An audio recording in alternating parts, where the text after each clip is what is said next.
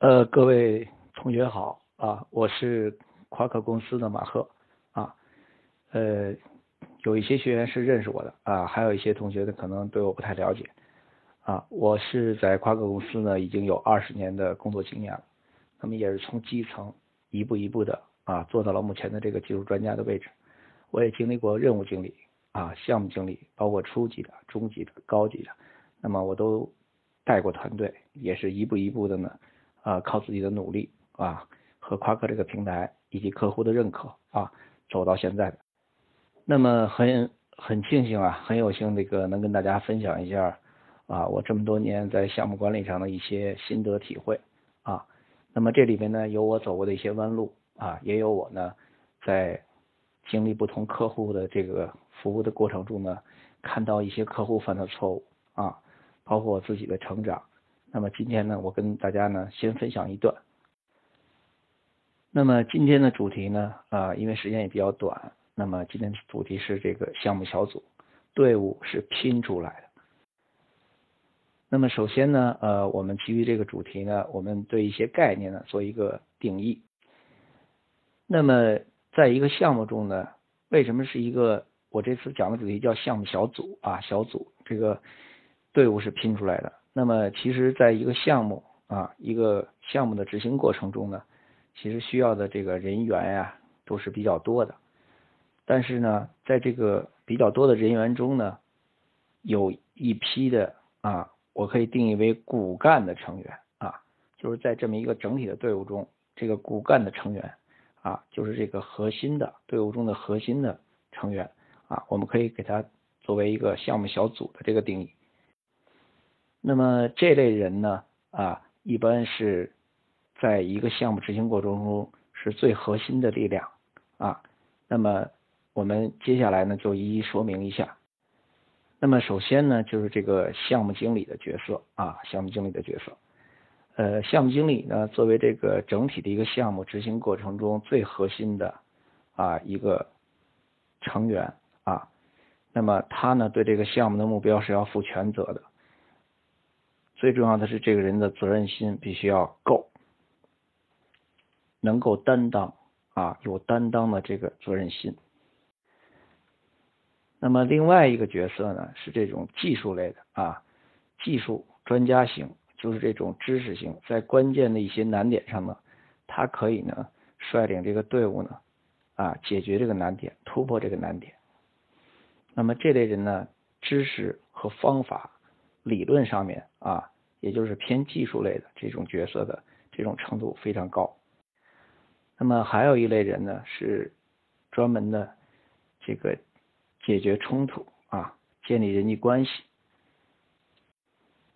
也就是说什么意思呢？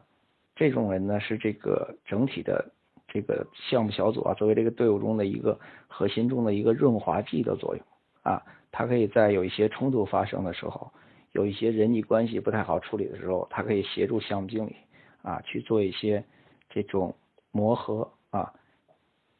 有一些事情，他可以配合项目经理去给他消化掉。那么总体来说呢，这三类角色呢，那项目经理呢，那么属于这种啊，能够定义定义目标啊，对目标非常的清醒，而且呢，在关键时刻他是要带领团队啊。做到做这种决策的啊，做这种决策的。那么专家类的呢，他一般是在关键点上啊，那么由项目经理的这种指引啊，他在关键点上，在技术上面提供有价值的这种服务啊，带领团队突破一些关键的技术难点。而这个另外一个角色呢，我刚才说了，他就是这个队伍中的润滑剂啊，他是能够。协助项目经理啊，解决一些因为人性的弱点所带来的一些冲突啊，包括一些人际关系难以处理的时刻啊，那么这类成员就可以帮助项目经理化险为夷。那么我今天呢，主要是强调的是这三类角色组成的一个，在一个大的项目整体的一个队伍中的最核心的项目小组中的。三个角色，我主要强调的是这三个角色啊。今天跟跟大家分享的也是这三个角色。那么另外呢，我这个主题上呢也强调了一个拼字啊，为什么要拼出来啊？可能有些学员说，那是不是也给我们解释解释啊？那我下面解释一下。那么拼，我在这里说的拼不是凑数，说为了凑为了凑数啊，我凑几个人，那不是啊。那么我说的这个拼是一种角色的拼图啊，也就是基于我上面刚才陈述的这三三个类啊，在项目中的作为整体的项目运作的这个大部队中的最核心的小组中的骨干的这三类角色的是怎么拼出来的啊？那么可以说，我从开始到现在一直在强调是角色，我没有强调是人。啊，没有强调人。那么事实上，说到拼这个词的时候，我也在强调啊，这个拼其实它强调的是角色拼图啊。那好啊，我们进一步的呢，对这个主题呢，就做一个进一步的讲解。那么对这三类角色，我们要做一个拼图的状态，怎么给他们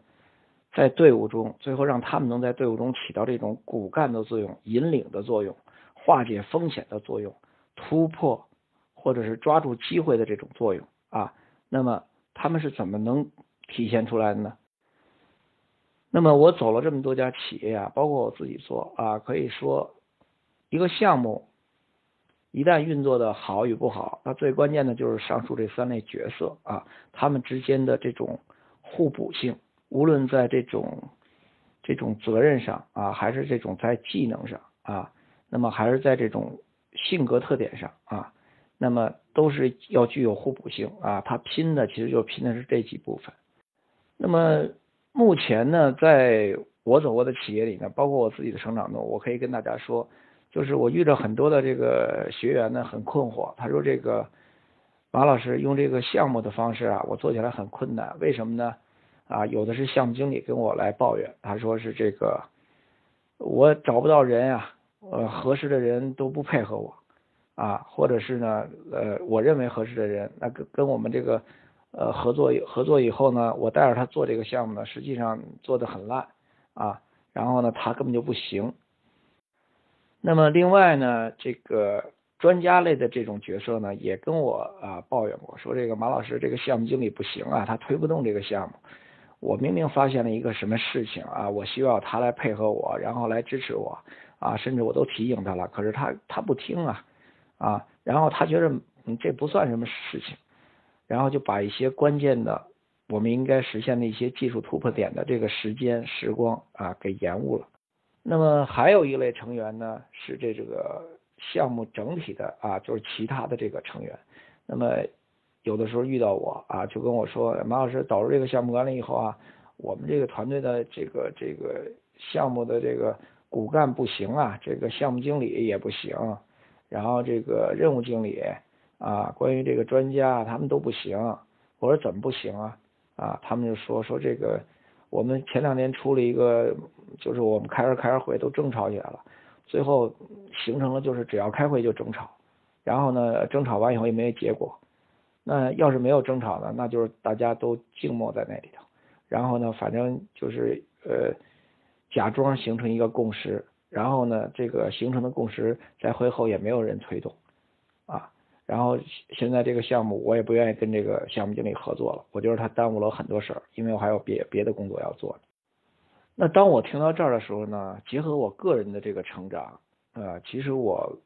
最后给他们总结啊，我给他们的反馈是这样，因为我我以下说的话是我自己真实的一个实践。包括收获啊，包括体会啊，我跟他们分享，我也跟你们分享一下。首先就是呢，需要大家有一个适者生存的啊这么一个认识。什么意思呢？其实刚才我说的这些学员跟我的抱怨啊，提出来这个项目不好管啊，这个不行那个不行。首先，一个工作如果不具有一个挑战性。啊，无论是项目啊，还是说是咱们叫工作啊，那么如果不具有挑战性，啊，一个目标那么好实现了，那我觉着这个岗位根本就没有什么价值。那所以我跟他们就说，我说其实工作一定是有难度的，你挣的这份钱恰恰就是解决这个难度的。你在一个企业里头，你是一个角色，而不是你自己这个人啊。这也就是跟我刚才开始就强调的这个三类骨干啊，我也介绍了这个角色拼图。那角色是很重要的。那什么叫角色？那么角色呢？我们从电影里头可以可以看到，对吧？那么比如像话剧也好，影视剧也好，对吧？那比如前几呃前几上个月啊也比较火的这个复联四，对吧？那钢铁侠就是钢铁侠，美国队长就是美国队长。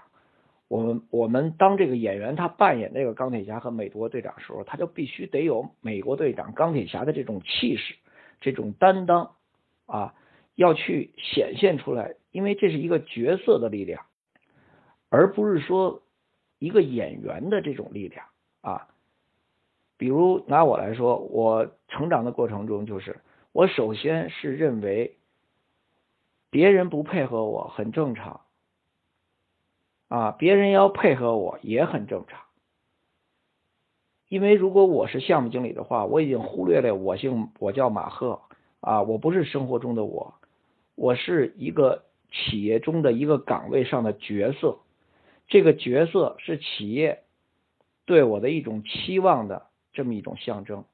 也是我的一个职场的身份地位的象征。啊，同时这个角色也是我。所有的言行在职场中言行的这么一个一个驱动力啊，很多的这个学员呢，我跟我分享学员，我知道他们都很认真啊，因为我也有，我也我自己也走过这条路。那我发现这个大前提非常重要，就是我说这个适者生存，也就是说，你首先知道别人不配合你也很正常，别人配合你也很正常。那这种这种东西都是很正常的，因为在一个职场中。他也跟你没有什么血缘关系，对吧？那么大家都是各各司其职，都应该把自己的角色给扮演好。那首先抱怨的人先想一下自己的角色扮演的怎么样啊？比如我们拿这个项目经理啊，我开场时候说了一个项目里面最重要的这个核心是项目经理啊。项目经理首先你的角色啊，你不要去强调啊，你的权力没有总经理大，对吧？啊，然后呢，这个你不懂这个不懂那个。那么，事实上，作为项目经理，首先是一个角色感，一定要带入角色感。如果你没有角色感带入的话，你还是以你生活中的人的本来面目去做一些项目中的一些组织协调，也就是项目经理要求做的事儿，你用你在生活中的状态去思考，那肯定是不行的。那么，以此类推呢，像专家类的这种技术类人才啊，包括其他的这个，比如说。如果赋予了你啊，去帮助项目经理处理冲突这个角色啊，去化解一些人际关系上的矛盾的这么一角色啊，因为这个角色我刚才也强调是另外一类，对吧？啊，那如果赋予你这个角色了，你也没扮演好这个角色，你只不过是拿出你平时在生活中的那种本来面目啊，去在这个本身赋予你的角色中去处理一些工作啊，推动项目，那失败其实。概率是很大的。我为什么要跟大家说这个？呃，说老实话，其实我相信现在有很多书籍都会告诉你们怎么去组建团队啊，然后怎么去这个，比如说要这个填一张有有的这个项目管理的书籍嘛，就写的比较理论化嘛，他就说你要去做一个测评，对性格做测评啊，啊，对这个这个人员做调研呀。那么实际上大家其实都很清楚。有的时候接一个项目根本就没有那么多时间，啊，你只能是依靠你短短时期内的一个观察，啊，和一个现有人员的一个这么一个你可用性，啊，那结合一个相关的一个预算上的一个成本，啊，那你结合这三点去思考怎么组建一些这把这个项目队伍给组建起来。你没有时间去像那些项目管理书籍写的，一步一步的用一个模型，然后还一个人一个人去找，然后还要给他们做心理测试，还要评估。啊，像这种像这种东西，其实我今天不想跟大家说，是因为我觉得时间也比较短，而且我要跟你们说，就说一些干货。什么叫干货？那至少是你在过程中能操作的。啊，我给你揭一下密，对吧？啊，如果你你们要是说书籍上那些东西，这个东西我也不用给你给大家讲，哎，我我也相信大家都已经看过很多了，太多了。我因为我接触的有一些学员也是，他其实看的书不少，为什么他不能学以致用？是因为他没有了解到我刚才说的这些秘密啊。所以我们说回来啊，我今天说的就是能够比较简洁的啊，帮你去解决一些你在职场上的困惑，尤其是在做项目中组建项目的这个团队的时候啊。那么组建项目团队，团队是一个队伍，对吧？啊，队伍中的这个项目小组是最核心的。那你在组建队伍，首先一开始组建队伍，就一定要把队伍中的核心骨干给找到。这个核心骨干其实就类似于是一个队伍中的一个核心小组。这个小组有三类型的角色，我刚才跟大家都说了啊。然后我也给大家介绍了不同角色他们被赋予的这种价值，也就是组织对他们的期望，在项目的这个运行过程中的期望啊。那么我刚才强调了项目经理，那如果说一个项目经理，你总是认为谁都应该配合你，谁不配合你就是他的错的话，那其实只能说你的责任感不不够。做一个项目的话，最重要的是一个责任感，尤其是项目经理，当你扮演这个项目经理的角色的时候，你已经不再是生活中的你了。就像我说在电影中的，对吧？这个。演钢铁侠的演员，他已经一旦演上钢铁侠，他就不是他自己了，他就要把钢铁侠的那个能量、那个魅力、那个影响力全部的释放展现出来。所以说，这就是角色的力量啊！我给一些学员经常上项目管理课，我也老强调，学项目管理也很简单。那么，首先就是要带入角色感。你如果是项目经理的话，你就扮演好这个角色，你一定要扮以这种角色感去思考。整体的在项目管理的过程中的一一切的基于项目经经理这个角色必须要完成的所有的事情啊，用这种思考，你的用角色思维去思考，而不是用你平时的接人待物。你平时的接人待物啊，你在你家里头也好，是在跟朋友也好啊，那些东西其实一旦被赋予了项目经理角色，有一些东西是要调整的。首先就是心态，第一个就是责任感啊，责任感。项目经理是对项目目标负全责的。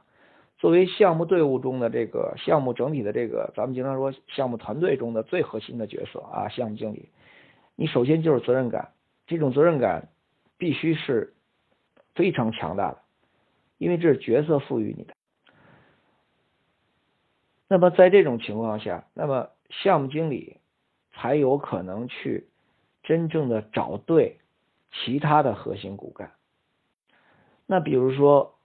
你要找这种具有这种专家，也就是对理论知识呀、专业技能啊非常擅长的这类专门解决项目过程中的一些技术难题的这种人。如果你项目经理的角色感很强，责任心也很很很足的话，那么实际上你首先就要找的是另外两类型的骨干啊。为什么它叫骨干？是因为首先你项目经理的角色强的话，你马上就要找到能够支持你在项目中。啊，能够帮助你的，你的靠山啊，这就像靠山一样啊。那么要找到另外两类人啊，一类是这种技术专家类啊，一类是这个能够帮你像润滑剂一样啊，处理一些在项目过程中能够帮你处理一些人际上的人际关系上的一些冲突的啊，这么这么一类人。这两类角色是因为你项目经理在角色上。啊，非常匹配项目经理你自己这个角色，所以你才有动力，你才会真的去找找那个所谓的专家，找那个所谓的能帮你处理矛盾冲突啊，这个避免人际关系发生矛盾的这类这类人啊，这两类人。那么在此刻呢，呃，有的学员可能也会说啊，那这个。项目经理他有没有什么权利？他这个即使他自己有责任心，然后他的权利如果不是很大的话，呃，那么他怎么就能够去说服这个技术专家、这种专家类的呀和这种润滑剂类的这种核心骨干呢？首先，我刚才强想强调是说，首先项目经理得有这个状态，那他才真正愿意，而且还真的去努力的去找另外两类角色。那当然说了，那他怎么找呢？首先，他要他要能借助一种力量啊，这种力量是什么呢？事实上就是他的直接上级，他一定要找到一个直接上级啊，直接上级，他要把这个直接上级，因为你要借助，很多时候权力不一定是你的，但是你应该可以去借助权力啊，去帮你去找到你想找的人才。那么这种这种人是什么角色呢？那其实我们这个在项目中，我们经常叫这个立项人啊，立项人，也就是。立项人下达了一个项目的一个目的目标，要求项目经理去带队完成，对吧？那么项目经理不仅仅是接到这个项目的目的目标就就就真的是闷着头自己去做了，你自己又没有角色感，然后你又是很硬着头皮被动的去做这件事情，那你结果肯定是找人你也不是真的找，你也就是假装的去去找找，因为你你都心不在焉嘛。还有一个就是当你真正的有角色感了，努力找，对吧？你要想更有效率的话。那你一定要借助立项人的力量。那么，这种立项人属于你的上级啊，这种立项人他是有一定权威性的啊，你可以借助他的权威性，帮你去找到你想找的专家类的人，和另外那个能够在项目中啊协助你处理一些人际关系冲突和矛盾的啊这类角色。那么，这。两类角色，如果你基于这个立项人的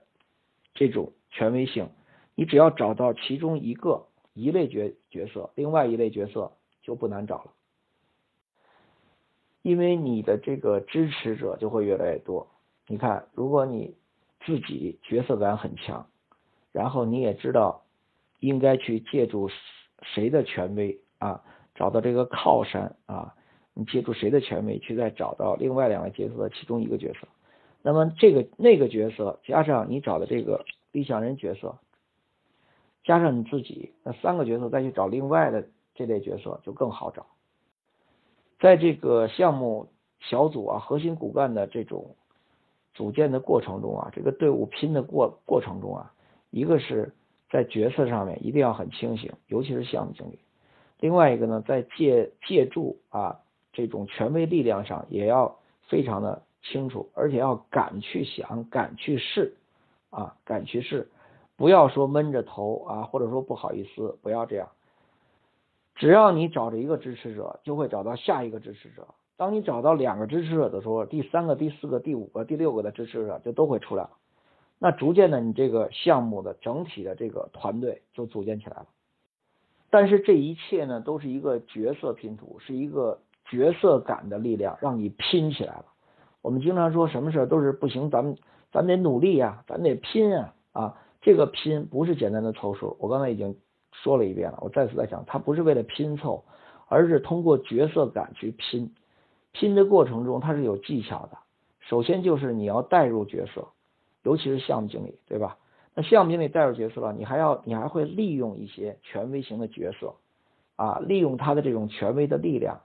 去帮你找到其他的支持支持你的关键角色，你只要找着一个，然后利用这一个再找一个，然后利用这两个再找，你就是成倍的去能够把你的队伍扩建起来。那么还有一点呢，啊，有的学员可能也说，那您说我这么找，那我这个。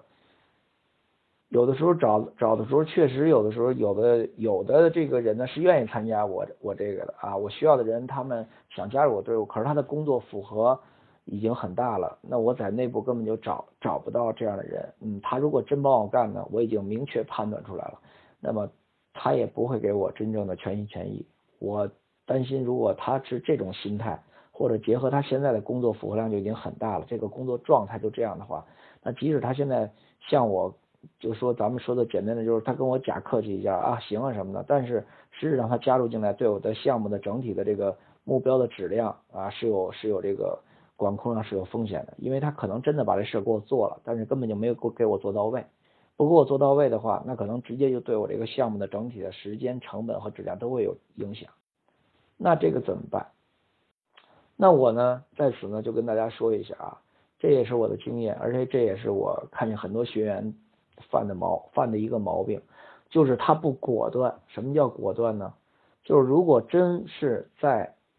一个项目经理很有角色感，然后他也巧妙的利用了他的上级的一些能够支持他的这种权威上上级的影响力和这种权力啊，去找了一个核心角色，又找了一个核心角色，他把骨干给找一个一个找的过程中，队伍不断扩大过程中，如果遇到刚才上述我说的学员说的这个困境，那怎么办？一定要第一时间啊去请求第三方啊，也就是去思考，果断的去寻找啊，思考寻找。第三方呢，也就是外部的这种外脑来支持，不要怕花钱啊！其实企业啊，有很多学员啊，包括我自己也曾经有过这种感觉，就是说，我们总是带着一种这种先入为主的一种主观的偏见，就是认为啊，老板就想省钱，他就是这个这这个这个就想花小钱办大事。其实老板真的不是这样。老板其实看的呀是这个投入产出比。那当你遇到上面那个困境的时候，如果你凑合了，比如说明明知道这个人呃呃这个人不行啊，虽然表示上好像说啊没问题啊什么的，但是他别别扭扭的参加这个，你明明知道他参加是有风险的，你还想你还睁一眼闭一眼用他，那这样的话这个项目的质量就有问题了。如果那样的话，那那老板的钱、企业的钱，那不是更白花了吗？老板其实看的是投入产出比啊，他其实要做一个项目的话，他不怕花钱，他怕的是这个钱花的不值。所以在此刻，一个项目经理应该很果断的，第一时间的啊，马上就去请求啊，请求啊，请求去跟上级直接就请求，我要去找这个外部的机构去合作啊。而且解释清楚原因，在第一时间啊，第一时间要跟自己的上级去请求，而且告诉他我为什么要这么做。啊，很客观的去反映一下事实，不要怕挨批评啊，不要怕说你没有能力啊什么的。啊，因为做项目一定是要做正确的事情。啊。而且呢，我们不要带那种偏见，认为上级肯定就说肯定就不同意，或者说公司就不想花这钱，不会的，你应该去敢想敢试啊，敢想敢试，做项目一定是敢想敢敢试，然后你才能会干这件事情，你才知道什么叫项目，否则的话，这个项目最后就真的变成了一个凑数的了，也就是把人给凑够了，然后呢凑了一帮人，最后把这项目呢。啊，别别扭扭的，凑凑乎乎的，所谓的完成了，什么叫完成了？就是我做了，但是我做到位了吗？呃，那我那我不知道，对吧？那如果这么做项目的话，那这个项目有什么价值呢？啊，我经常给学员去讲，我说一个项目其实就是一一个项目管理的过程，就是一次价值投资之旅。如果我们没有正确的去。去思考什么叫价值，也没有正确去对待这个价值投资之旅的这个过程，啊，如此的不严谨啊，只不过是为了做项目而做项目，那首先就证明项目经理你自己的角色呀啊就没有，你也只不过是硬着头皮凑合做啊，那你就说不着别人了啊，不是公司没给机会，而是你自己没有真正的努力扮演好你自己的角色。该争取的时候你没有争取，也就是我说的该借力的时候你没有借力，啊，该去请求预算的时候你又不请求，总是带着自己的主观偏见啊，就是回到我刚开始说的啊，他们不配合我啊，公司不想花钱啊，这些理由其实都应该是不成立的，它只不过是你的一种恐惧。很多时候我们面对的人生中面对的很多恐惧，我不知道大家有没有感觉，就如同说。你晚上有的人总是晚上开着灯睡觉一样，他总觉得有鬼，事实上没有鬼，只是你心里有鬼。你真的把灯关了试一试，你睡觉试一试，有什么不能试的呢？对不对啊？所以我们经常说，真正令人恐惧的是，不是那个事儿，是那个恐惧的本身是让我们恐惧。除此以外，没有什么可恐惧的。那我说到这儿的话呢，我想跟大家这个呃总结一下啊，最后总结一下，因为我们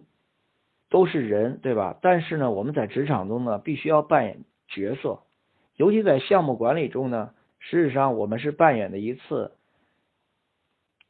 使一使一场价值投资之旅啊，一定要正确的到达彼岸的这么一个角色。那么从项目经理到这种技术类的这种专家的角色啊，到这个帮助项目经理处理这个项目执行过程中的这种各种矛盾冲突的这种角色，这三类的核心骨干啊，这是一个项目的队伍中最关键的核心骨干。那么其他的这个成员呢，只要有这三类的骨干在，那其他的成员就不是很难管理了啊，不是很难管理了。我们经常说，榜样的力量是榜样的力量是无穷的，而且这种这种核心角色是最关键的，是重中之重。那么一个项目经理如果首先就没有一个角色感，那他就不可能得到他想要的其他两类型的骨干真心的跟他一起来合作。啊，基本上连加入的机会都没有。为什么呢？项目经理自己都没有真正去找。为什么他没找？他只不过是以人在思考啊，这个人怎么样啊？张三怎么样？李四，你要思考角色，就是你要找的那个人，首先他这跟这个角色能不能匹配啊？你可以在过程中去思考，对他的日常观察到他的性格呀啊，包括他这个本身具备的岗位的这个这种技术水平啊。啊，你可以去思考，但是首先是你自己要带着你的角色，你是项目经理，你的责任心够够不够？啊，不要什么事情都赖到别人身上啊。另外，当你扮演好真正扮演这个角色的时候，那你就放下，你不要不用那些面子，对吧？那么一个团队组建肯定是项目经理要作为一个突破口。如果项目经理这个你的责任感、你的角色感就扮演不好的话，那你还会像我说的，你敢去找真正的权威靠山吗？啊，我说的靠山，事实上就是说你能够借助一些有权利的这种上级的这种啊，这种这种很正常的啊这种权力的力量啊，去让他帮你调动一些同事来配合你嘛。啊，你你等于是你你连利用规则，你利用规则的这种心情你都没有，因为你的角色都没扮演嘛，对吧？那然后你就给自个儿一先入为主的理由，可能觉得上级肯定是不同意。然后你即使去可能跟上级去，呃，那我说说试试吧。你硬着头皮去说的，你硬着头皮去说的话，你的心不成啊。你没有让上级看到你作为项目经理这个角色那种使命感、那种责任心，才导致你去恳请他啊来帮你的啊。那如果上级没有感觉到这个事态的严重性啊，也没有感觉到你有责任心，他只感觉到你想把这个这个这个一个困难要扔给他的话，那。说说实话，很多时候也没有人来帮你啊，因为你给别人造成的不是你有心去完成一件事儿，而是你让别人在担心你想跑，你想当逃兵。那么，我为什么现在反复在这一刻要强调项目经理？也是我想说的是什么意思呢？就有很多时候我们的反思应该首先是自省啊，比如说像有学员跟我说他项目不好做，别人不配合的时候，首先就是因为他没有自省到自己。你做这个角色，你做到位了吗？你做到位了吗？对吧？因为你去哪里都会遇到有人不配合你。这个世界上，我们的父母都不会让我们让我们什么事都配合我们。我们的孩子，我们的家人，你在生活中难道谁都会配合你吗？你说什么别人就听你的吗？也不是吧。所以要正视这一点。当你真正的适者生存，你觉得这个事儿很正常。比如说人不配合你也正常，配合你也正常。你首先把这个事儿当成一个正常的事儿，然后你带着你的角色感，你就敢想敢试，带着角色感扮演好你这个角色。如果就让你扮演钢铁侠，你就扮演好钢铁侠这个角色；让你扮演美国队长，你就扮演好美国队长角色。忘掉你自己，忘掉你自己本人，你就是那个角色，然后你就可以去借力。你只要借上了力，你只要敢于去去借力，真诚的去借力，只要你成功了。给你引来一个一个骨干，你和这个骨干就会再去引来另外一个骨干啊。那么你有你有了另外两个骨干再配合你的话，你们三个人就会再影响第四个人啊。通过这种连的连锁性的反应，你的队伍很快就能建立起来。还有一个，我刚才跟大家强调了，当你在建立的过程中，一旦内部确实有的同事无法参与，由于工作负荷量大呀，或者是像我说的，你感觉到他其实就是一个表面化，就是就是呃不好意思或者硬着头皮没办法被逼着来参加你的。如果你发现是这样的话，你已经认为风险很大了，他肯定是就走个过场的话，那你一定要很果断的第一时间去向上级申请请求外部的资源啊，要申请这个预算，有的东西该申请一定要申请，为什么？项目一定是一次价值投资之旅，项目管理的过程是价值投资投资的过程。那么项目如果没有价值，如果不能真正正确的为了目标而做一次努力的话，那实际上你这个项目做完了，也只是做完了项目，但是是对企业其实是没有价值。我想在此也跟大家再强调一下，其实企业老板不是为了，不是像大家想的，是想花小钱占大便宜，他只不过是在思考这个钱花的值不值，投入产出比值不值他，值不值他他投一次，值不值得他赌一次，值不值得他试一次。我们一定要放下这种主观的偏见啊，尤其在组建这个团队的过程中啊，组建团队不要想着，哎呀，我这个可能得要多少多少人，你不用这么想人，你先想角色。第一，你是什么角色？第二，你要在这么多人里面，一定要抽提出来真正的核心的角色，就是跟你一样，你认为有这个角色，那些角色是什么角色？就是能支持你，就是跟你一起，跟你一条心的角，一条心的角色，找到这样的一条心的角色，而且是。在这个项目执行过程中，跟你具有互补技能的啊，像我刚才说了这三类型的角色啊，不不同的都要有一定的这种技能，对吧？解决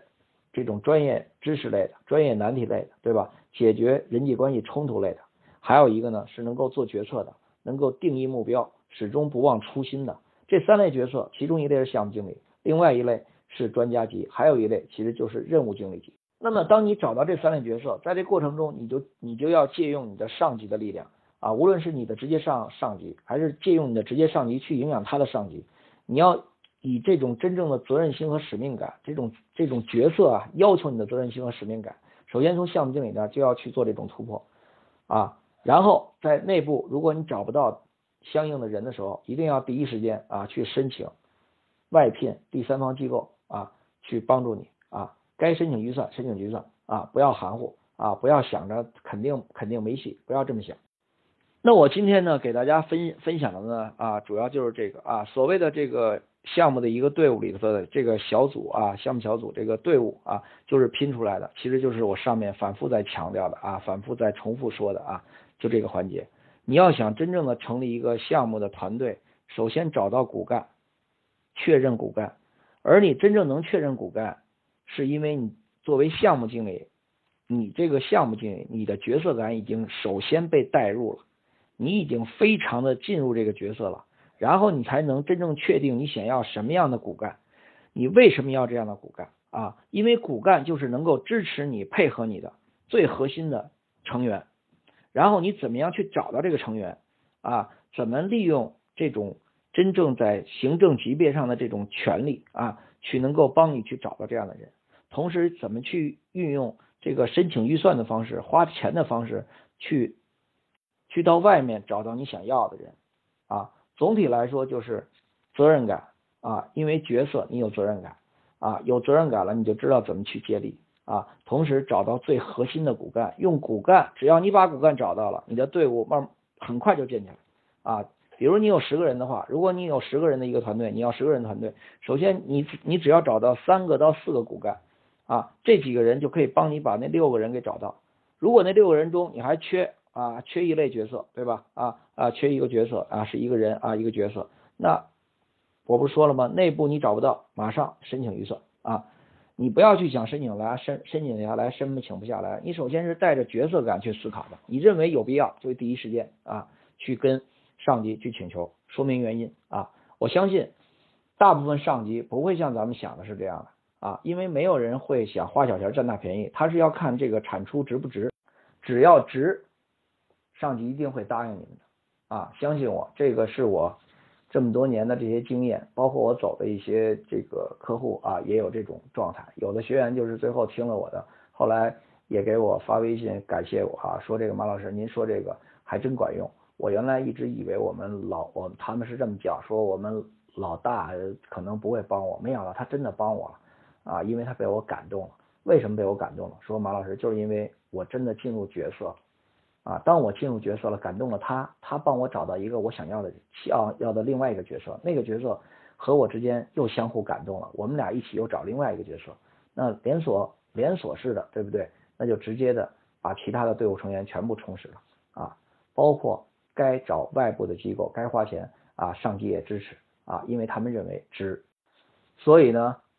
我希望我今天不知道有有有哪些学员听啊，我希望有缘呀，你们如果听到的话啊，你们可以结合你们的项目管理的书籍，包括你们这儿学的东西，那儿学的东西，学了一大堆东西，对吧？但是我呢，我也希望我把我今天说的这东西呢，我希望你们去用啊，你们去用。我说的这个东西呢，可能有一些学员会觉着就这么简单，对，就这么简单，只不过你没用，你用的不到位。我用了，我用到位了，我也帮助了一些学员也用到位了啊。再结合你们学的那些所谓的理论知识，这模型那模型，你才能在项目管理中能体会到，原来呢困难呢对每个人都一样，但是呢每个人真正面对困难，最终获得的结果是不一样的，因为角色带入的越深的人啊，他完成了这种概率，实现一个项目最终价值的这种概率越高啊。这个世界呢，谋事在人，成事在天啊！我们现在其实主要我们要能做的就是谋事在人。为什么？我们要去做能改变的就改变，不能改变的怎么办？适应啊！适应的过程中怎怎么办？哎，敢想敢试，及时调啊！该调就调啊，及时调。但是你得敢想敢试，这是很很关键的啊！这也是我最后送给你们的这句这些话，好吧？敢想敢试，及时调啊！改变能改变的，适应不能改变的。好，谢谢大家。今天呢，我这个讲就讲到这里。呃，这个二群的这个吕同学提问啊，怎么强化项目经理的责任意识啊？首先是这样，呃，我们说一个人呀，基本上我们说，我们先拿人来说啊，就是基本上我们都是都是人，对吧？人做事儿，那么人呢，事实上我们经常是观察关注过一个人的个性。同时呢，我们经常也忽略一个环境。那事实上，人的个性吧，是一个很有意思的，就是说他在不同的环境啊，他表现的这个状态不一样啊。呃，有的人呢，在比如说在这个体育活动中啊，非常的活跃外向，然后他一上课呢，就变得很内向。那所以说，人的这个性格其实是随着这个环境啊而变化。那如果说在强化项目经理责任意识上呢，首先就是公司应该有一个这种环境啊，能够就是给公司有一个机制，有一个环境，能够让项目管理在公司能够真正的落地。那我有一些企业呢，我也有过这种企业，就是说，呃，大家在学这个东西，但是这个整体的公司呢，并没有导入这个项目项目管理的整体的一个机制的啊一个机制。那如果没有导入这机制的话呢？那实际上这个项目经理的呀，整体啊，因为项目经理不是个体嘛，对吧？他是一个群体嘛。那这样的话，如果项目管理在公司上、公司中没有形成一个强烈的这么一个氛围的话啊，工作模式氛围的话，那实际上从个个体来说呢，那基本上他还会跟原来一样，不会有什么太大责任意识。那么另外一种呢，就是他的直接上级啊，部门的负责负责人啊。对这种项目经理啊，在这个培养的过程中，他也应该是有意识的去，能够用这种用什么呢？用一种用一种夸奖啊，用夸奖、用赞赏的眼光去激励项目经理，去欣赏项目经理啊。而且在这个项目的执行过程中呢，实质上也要对这个项目经理呢有一定的关注啊，而不是说这个事儿我交给项目经理就真的不管了。实际上，真正的强化里面它是有一个互动的。无论是上级与下级的互动啊，就是立项人与项目经理的互互动，还是整体公司在这个项目管理这种工作模式氛围的这种营造的这种环境的这种这种互动上啊，都要强调强化。那么如果说这个要让我说一个最简单，比如说马老师，您说这个基本上都是比较笼统的，有没有具体一点的？那我我如果是我的话，我就是我就给一个比较具体的啊，就个人的。